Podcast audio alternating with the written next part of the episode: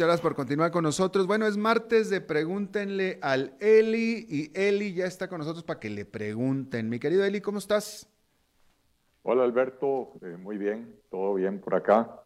¿Vos qué tal? Bien, también, muchas gracias. Aquí este, regresando de este fin de semana largo, que estuvo eh, lindo, así es que, eh, bueno, fuera del aguasal, ¿no? Pero bien, bien, afortunadamente. ¿A, dónde te fuiste? Eh, a jugar golf a la playa, es decir, a la costa, ah. a la costa. Sí, me fui a buscar este, que, terrenos con alerta que amarilla. Sí, ¿no? Amarillo, ¿no? Para poder salir hasta las 7 de la noche. Exactamente, pues sí, digo, pues hay que una, una, una poquito de... Pero fíjate que te voy a decir que eh, la carretera de regreso ayer, como de Semana Santa, ¿eh? Sí. Sí, sí, sí, o sea, la gente salió, la gente huyó hacia la costa. Sí, sí, sí. Bueno, yo creo que, la gente se cansa del, de, estar encerrados y por otra parte, ¿cómo se llama? Eh, eh, eh, está permitido hacerlo, para eso crearon unos fines de semana largos y pues enhorabuena porque es el sector turístico es de los que más duro han sido golpeados y pues esto es un poquito de, alivio apenas, ¿verdad? Sí, sí, sí, definitivamente. Y hay que decir que los ticos este, eh, muy, me parece a mí, mucha responsabilidad, todo el mundo con mascarillas, este, todo el mundo tratando de guardar eh, distanciamiento físico, etcétera, etcétera. Eh, una cosa y recordemos, Alberto, que, que, si la gente fue a Guanacaste, hay, no sé, varios cientos de kilómetros de playa solo en Guanacaste, entonces tampoco es como que la gente estaba amontonada en un solo lugar, ¿no? Así es. Eh, una cosa que me llamó la atención es, pues yo estuve en este complejo, eh, jugando golf, en este complejo de Los Sueños, que es donde está el campo de golf de la Iguana, y, y allá había extranjeros, allá había, me parece a la vista que eran gringos, pero a lo mejor eran gringos, a lo mejor eran europeos. Yo no sé si es gente que se quedó aquí ya varada o es que llegaron en su avión privado, pero había gringos. Y puede ser también gente que, que vive aquí, eh, retirados. Bueno, eh, eh, y no, no, bueno, discúlpame, qué bueno que lo mencionas. No, no, muchachos, gente, familias, familias, lo que te quiero tratar de decir, familias. Familias, familias, sí, sí, sí. O sea, no sé, no, no, a lo mejor no, no, no, hubiera preguntado el aeropuerto a ver cómo está el flujo de aviones privados, jet privados, porque me llamó mucho la atención eso, fíjate. Había, había familias, familias, definitivamente, con chiquillos y todo. O sea, muchachos claramente de edad de colegio. Interesante. Interesante, me pareció interesante definitivamente. Bueno, eh, vamos a empezar porque hay muchas preguntas, mi querido Eli. Este, en este, antes de la pregunta quiero, pues bueno, no denunciar, pero quiero establecer que me siento discriminado por este, tu colega economista Rodrigo Chávez. Porque a Rodrigo Chávez lo busqué, lo busqué personalmente, le dejé un mensaje personalizado. Tenemos un muy buen amigo cercano mutuo, el cual me recomendó mucho con él. Estoy hablando del exministro de, de Hacienda de, Costa Rica. Este, y no, ni me, o sea, ni me, como, ni me, ni me contestó, como novia despechada, ni me contestó. O sea, Dios, hubiera preferido que me hubiera dicho vete a la merde, pero no, ni me contestó. Y en cambio ha estado cantando pues como canario en cualquier otro lado menos conmigo. Pero pues en fin, me discriminó. Por algo será. Pues por algo será. Sus razones no, te sabría decir, yo no, tengo... Yo, yo, sé, yo sé, pero, pero bueno, el punto es que te hacen la pregunta, eh, eh, te dicen Eli, eh, Luis Ernesto Rodríguez, ¿qué opinas de las entrevistas realizadas a Rodrigo Chávez la semana pasada, la semana anterior, con diversos medios radiofónicos, excepto con este? ¿La probabilidad de default es tan alta? Te pregunta Luis Ernesto Rodríguez. Eh, Sí, la, la, probabilidad de default es muy elevada si no logramos eh, un acuerdo eh, con el Fondo Monetario Internacional, que, que sería eh, como lo que nos vendría a salvar la, la tanda, ¿verdad? no, no tanto por el monto que nos prestaría el fondo, que no es, no es muy cuantioso, pero sí el hecho, y ojo, no me refiero al primer crédito, al crédito eh, del mecanismo de financiamiento rápido de 504 millones de dólares. Me refiero a, un acuerdo para un, un, préstamo ya sea standby agreement o un extended fund facility. Eh, porque estos en la negociación eh, obligan al país a comprometerse a cumplir ciertas metas eh, fiscales y de otras naturalezas, reformas que habría que hacer en la economía costarricense. Y entonces eso implica que el Fondo Monetario va a estar involucrado auditorando o auditando que el país eh, eh, cumpla con esas reformas. Y entonces eso le da un, un respiro, digamos, a las calificadoras de riesgo que, que podrían ponernos a nosotros ya en una perspectiva estable, eh, mientras, mientras empezamos a hacer las reformas y si se hacen las reformas que empiece a mejorar esa calificación, ¿verdad? Pero ciertamente el país tiene obligaciones mucho más allá de, su capacidad de, captación en este momento. Y si no se logra ese acuerdo, eh, hay altísima probabilidad de, un default.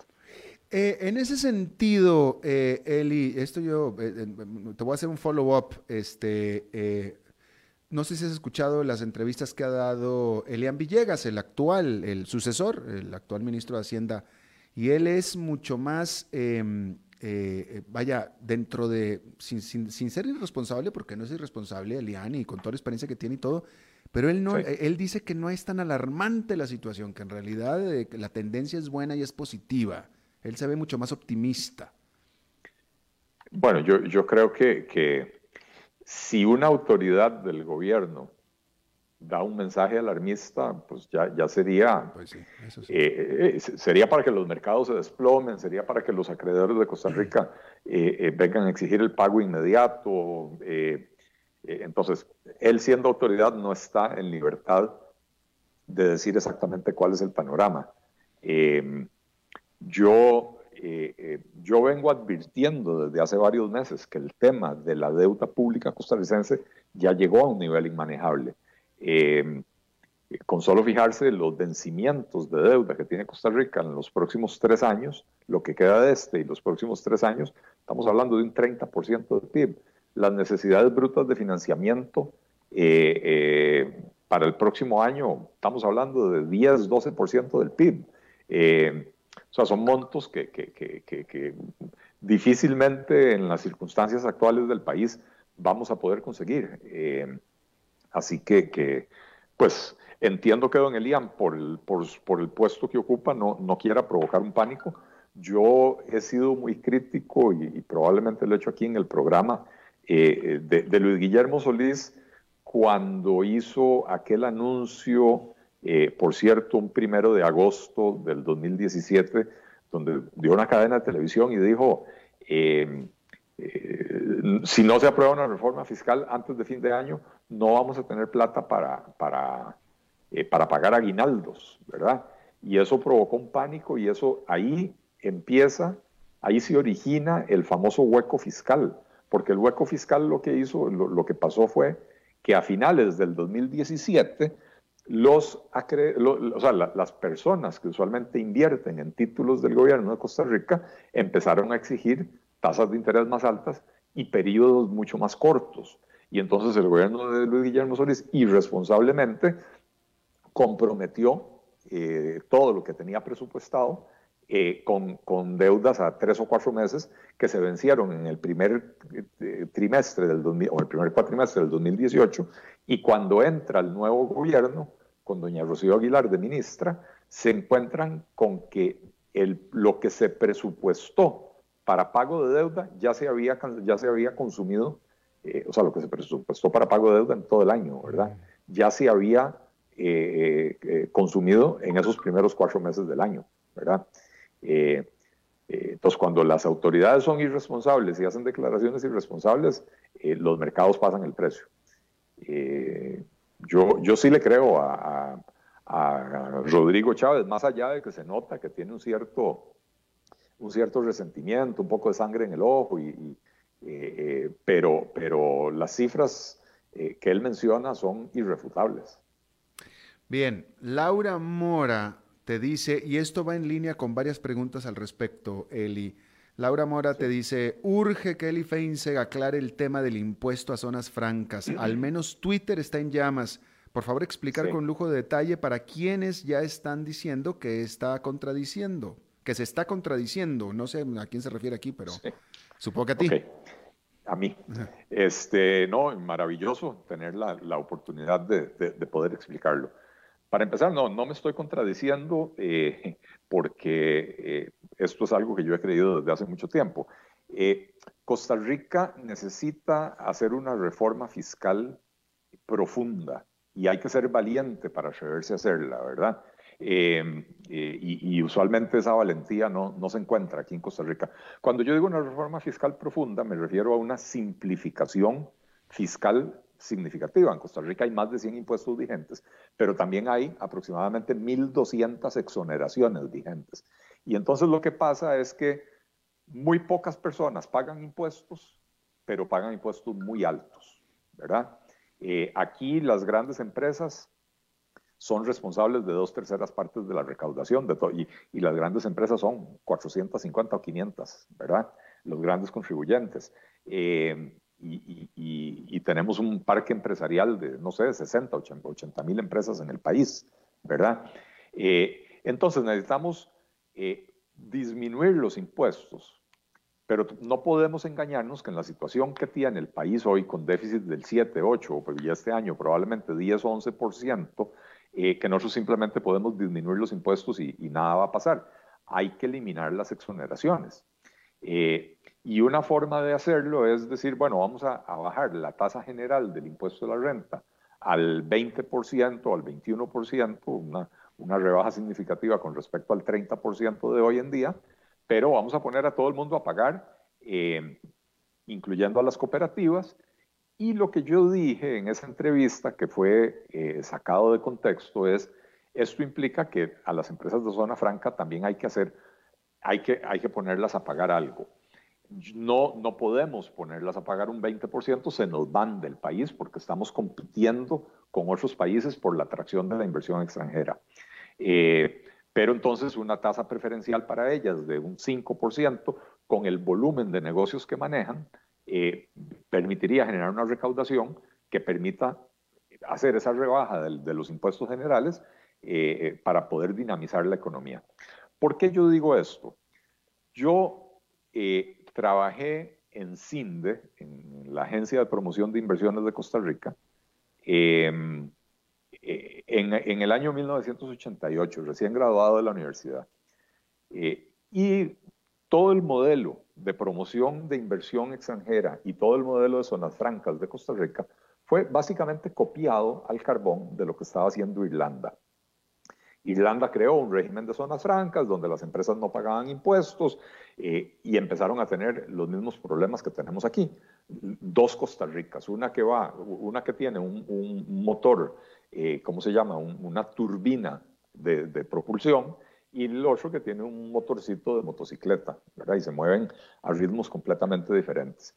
Entonces en Irlanda, en los años 90, además de que tuvieron una crisis económica importante que, que, los hizo eh, eh, necesitar reformular por completo el, ¿cómo se llama?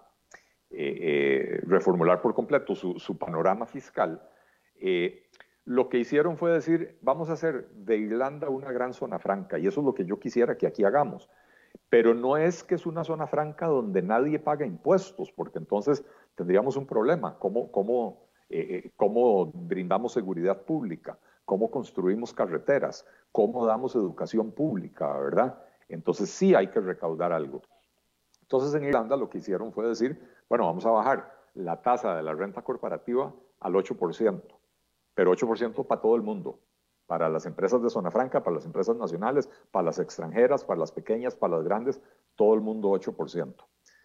Y, y, había el temor de que las empresas de zona franca se iban a ir. No se vinieron, por el contrario, eso provocó un influjo de inversión extranjera porque al inversionista lo que le gusta es la seguridad jurídica. Y los regímenes como el de zona franca de Costa Rica son concesiones que hacen los estados y esas concesiones que hacen los estados se pueden quitar en cualquier momento. De hecho, el régimen de zona franca en Costa Rica es por 10 años. Una vez que usted cumple los 10 años, eh, eh, se supone que entra a pagar impuestos, ¿verdad? Y ya está sucediendo. Ya en Costa Rica las empresas de zona franca pagan impuestos, ¿verdad? Entonces, el tema es hacer una revisión profunda eh, sin o sea, sin castigar a las empresas de zona franca, pero sí haciéndolas partícipes del desarrollo del país, ¿verdad? Eh, como digo, eso, eso se sacó de, contexto. Yo hice toda la explicación de cómo tendría que ser esa reforma fiscal. Tendríamos que eliminar eh, eh, por lo menos 100 impuestos que existen, que no recaudan prácticamente nada, poder concentrar los esfuerzos de Hacienda en los impuestos que sí son los que recaudan, renta, IVA, aduanas, combustibles, vehículos, etcétera, ¿verdad? Que esos son los impuestos con los que el gobierno se financia eh, y eliminar todos esos otros para simplificar la vida de los costarricenses, para mejorar la gestión de la, de la administración tributaria, ¿verdad? Y eliminar las exoneraciones. Aquí tenemos que repartir el, el, pastel más, eh, ¿cómo se llama? Más equitativamente. Eh, insisto, más de 1.200 exoneraciones que existen en Costa Rica. habiendo dicho eso, yo no creo que eso sea lo primero que hay que hacer. Aquí antes de hacer una reforma fiscal hay que recortar el gasto público y lo he dicho en mil ocasiones. Hay que vender activos, hay que, eh, cerrar las instituciones que no cumplen ningún cometido, hay que fusionar las que están duplicadas. Primero recortamos el gasto y cuando se haya hecho un esfuerzo significativo del recorte del gasto, y por significativo no me refiero a, lo que acaba de aprobar la Asamblea Legislativa, que fue un, recorte eh, eh, eh, bruto de un poquito menos del 1% del PIB, neto de más o menos 0.6% del PIB. eso, no, eso yo no lo llamo significativo porque es un recorte de gastos que, son recurrentes, entonces es únicamente para este año. El próximo año esos gastos se vuelven a hacer. Cuando yo hablo de recortar el gasto es recortar el gasto permanentemente y para eso hay que modificar la estructura del aparato estatal primero. Entonces, en ese contexto, dentro de un programa de reformas, eh, eh, de reformas profundas que requieren de mucha valentía, también hay que tener la valentía para reconocer que tenemos un régimen tributario absolutamente injusto, ¿verdad? Este, y que por lo tanto hay que reformarlo profundamente, hay que, hay que eliminar eh, el, montón de impuestos que solo complican la vida y no recaudan nada, y hay que eliminar el montón de exoneraciones que no tienen eh, razón de ser. Eh, en ese contexto fue que lo dije, fue una entrevista que me hicieron 25 o 30 minutos por teléfono y al final de cuentas en el reportaje salen dos líneas y, por supuesto sin todo ese contexto, ¿verdad? No es que no lo dije, es que no le pusieron el contexto correcto. en el que lo dijiste. Eh, bueno, a ese, a ese sentido que hablabas tú de los impuestos. Y, tal vez agrego, Alberto, eh, que, o sea, yo, yo, creo que, a ver, hay que llamar a la gente a, no engañarse. Estamos viviendo una crisis de, una proporción, de una magnitud eh, desconocida, sin precedentes, ¿verdad? y esto va a demandar ajustes profundos, reformas profundas, ¿verdad? Insisto, hay que ser valiente para atreverse a proponerlas eh, y sobre todo proponer cosas que no son, eh, eh, que no son populares, ¿verdad? Pero, pero, pero no nos engañemos pensando, o sea, si alguien promete que, le van a bajar los impuestos a todo el mundo y nada más eso, ¿de dónde sale la plata para mantener el aparato estatal? Por más que se recorte, al final de cuentas, el aparato estatal hay que sostenerlo, ¿verdad? Y pagar la policía, pagar este, etcétera, ¿no? Los, maestros, pagar eh, eh, eh, la justicia, los programas de asistencia social, que, que, yo creo que hay que reformarlos profundamente y, y, quitarles el enfoque asistencialista y convertirlos en programas que brinden herramientas para que las personas superen la pobreza eh, no, no, para, que, para las más llevaderas, sino para que las superen. Eh, pero al final de cuentas hay que atender el problema de la pobreza en el país. Si era 20% antes de empezar la crisis, yo no quiero ver las cifras eh, después de esta crisis, pero con casi un millón de personas pidiendo bonos proteger, la, pobreza perfectamente puede subir al 40 o 50%, ¿verdad? Claro. bueno, respecto, una pregunta follow-up, diría yo, porque Francisco Fava te pregunta, Don Eli, ¿cómo ves la idea que anda dando vuelta sobre el impuesto a las grandes capitales? Eh, vea, me parece que, eso una vez más viene, eh, hemos caído los costarricenses, y yo me incluyo porque yo también lo he hecho, en, un ánimo revanchista, donde todos queremos que alguien más pague la factura, ¿verdad? Entonces esa es la versión de la izquierda, que sean los ricos los que paguen, ¿verdad? Este, y al final de cuentas lo, que hay que hacer es buscar soluciones compartidas. Estamos todos en la misma tormenta, no estamos todos en el mismo barco, pero estamos todos en la misma tormenta. Y si queremos sacar al barco que se llama Costa Rica adelante, tenemos que contribuir todos de alguna manera, ¿verdad? Pero, pero ponerse eh, en ese plan, ¿verdad? de, que los grandes capitales. Este, esto se, utilizó en el 2013, se puso un impuesto a, los, eh, a los patrimonios y, y, ¿qué se logró? Eh, no, no, se logró gran cosa, excepto que creció la recaudación y eso permitió seguir incrementando el gasto público y hacer crecer el gasto público de manera desordenada y sin control. Entonces, eh, no, no, creo que ese sea el enfoque que hay que, que hay que seguir. Este, eh, al final de cuentas, el revanchismo de uno y de otro lado no nos está llevando absolutamente nada. Claro.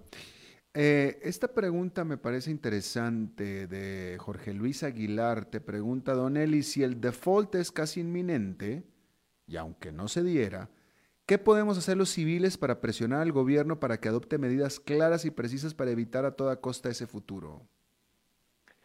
Buena, buena pregunta mm. y, voy a empezar haciendo una aclaración. El default es muy probable, que no es lo mismo que decir que es inminente. Este, es muy probable si no se hace nada, ¿verdad? O si lo que se hace va en la dirección contraria de resolver los problemas de la deuda pública costarricense y los problemas de las finanzas públicas costarricenses. Eh, lo más probable es que el default no se dé, porque lo más probable es que el gobierno hará lo mínimo necesario. Ojo, yo no le tengo ya fe a este gobierno. Creo que van a hacer lo mínimo necesario para evitar caer en esa situación. Eh, y dentro de ese mínimo necesario, bueno, ahí está la negociación con el Fondo Monetario Internacional. Eh, yo creo que si el gobierno quisiera de verdad resolverlo, hace meses hubiera aprovechado la, pandemia para empezar a proponer las reformas estructurales, tanto de la economía como del aparato estatal, para poder hacer dos cosas. Uno, recuperar la senda de crecimiento eh, una vez que, se pueda retomar las actividades productivas con normalidad, eh, y porque con el crecimiento crece la recaudación. Y dos, reducir el gasto público estructuralmente, no, no cosméticamente. Eh, entonces, ¿qué pueden hacer los ciudadanos? Presionar, si me permiten el comercial, apoyar propuestas políticas que estén presionando por, por hacer estas cosas, que se estén comprometiendo a hacer esas reformas, a pesar de que no sean populares y a pesar de que tengamos después que hacer 20 mil aclaraciones de, de, por qué estas cosas hay que, hay que hacerlas, ¿verdad? Eh, pero hey, la gente tiene dos opciones, eh, eh, creerle al que lo está engañando o, o, ¿cómo se llama? O, empezar a darse cuenta de que por el camino por el que vamos, gente que promete más de lo mismo nos va a llevar a más de lo mismo. Interesante. Aquí alguien te pregunta, a ver, déjame ver, eh, déjame ver si encuentro nada más el, nombre para, mencionarlo, porque me parece buena pregunta también. Em, bueno, a ver. Aquí está, Paola, Paola Jalabi García te pregunta, vaya, yo, te voy a poner en contexto la pregunta, porque ella lo que dice es, bueno, este, este gobierno, nadie, nadie quiere entrar en default, pero tampoco quieren entrar a un programa con el Fondo Monetario Internacional, los dos por indeseables. Eh, ¿Cuál es el peor escenario entonces, uno o el otro? Eh, no, lo, del Fondo Monetario Internacional, eh, a ver, lo indeseable es haber llegado a la situación en la que necesitamos acudir al Fondo Monetario Internacional. Pero acudir al Fondo Monetario Internacional, al final de cuentas, significa que, este, eh, que nos vamos a tener que comprometer a hacer lo que no hicimos por las buenas. Eh, yo creo que la... con un default también, ¿no? ¿Perdón? Con un default también.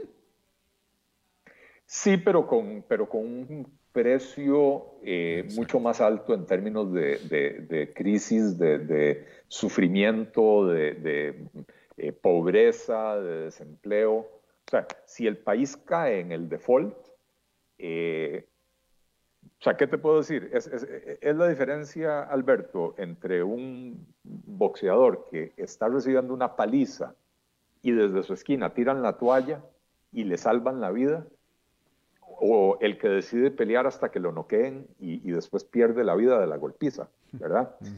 Este, yo creo que nosotros todavía estamos a, eh, a, la altura de, poder tirar la toalla e ir, y decirle al Fondo Monetario Internacional, nos portamos mal, ahora necesito que, necesitamos que usted nos, nos ponga en orden, que eso es básicamente lo que, lo que estaríamos diciendo, ¿verdad?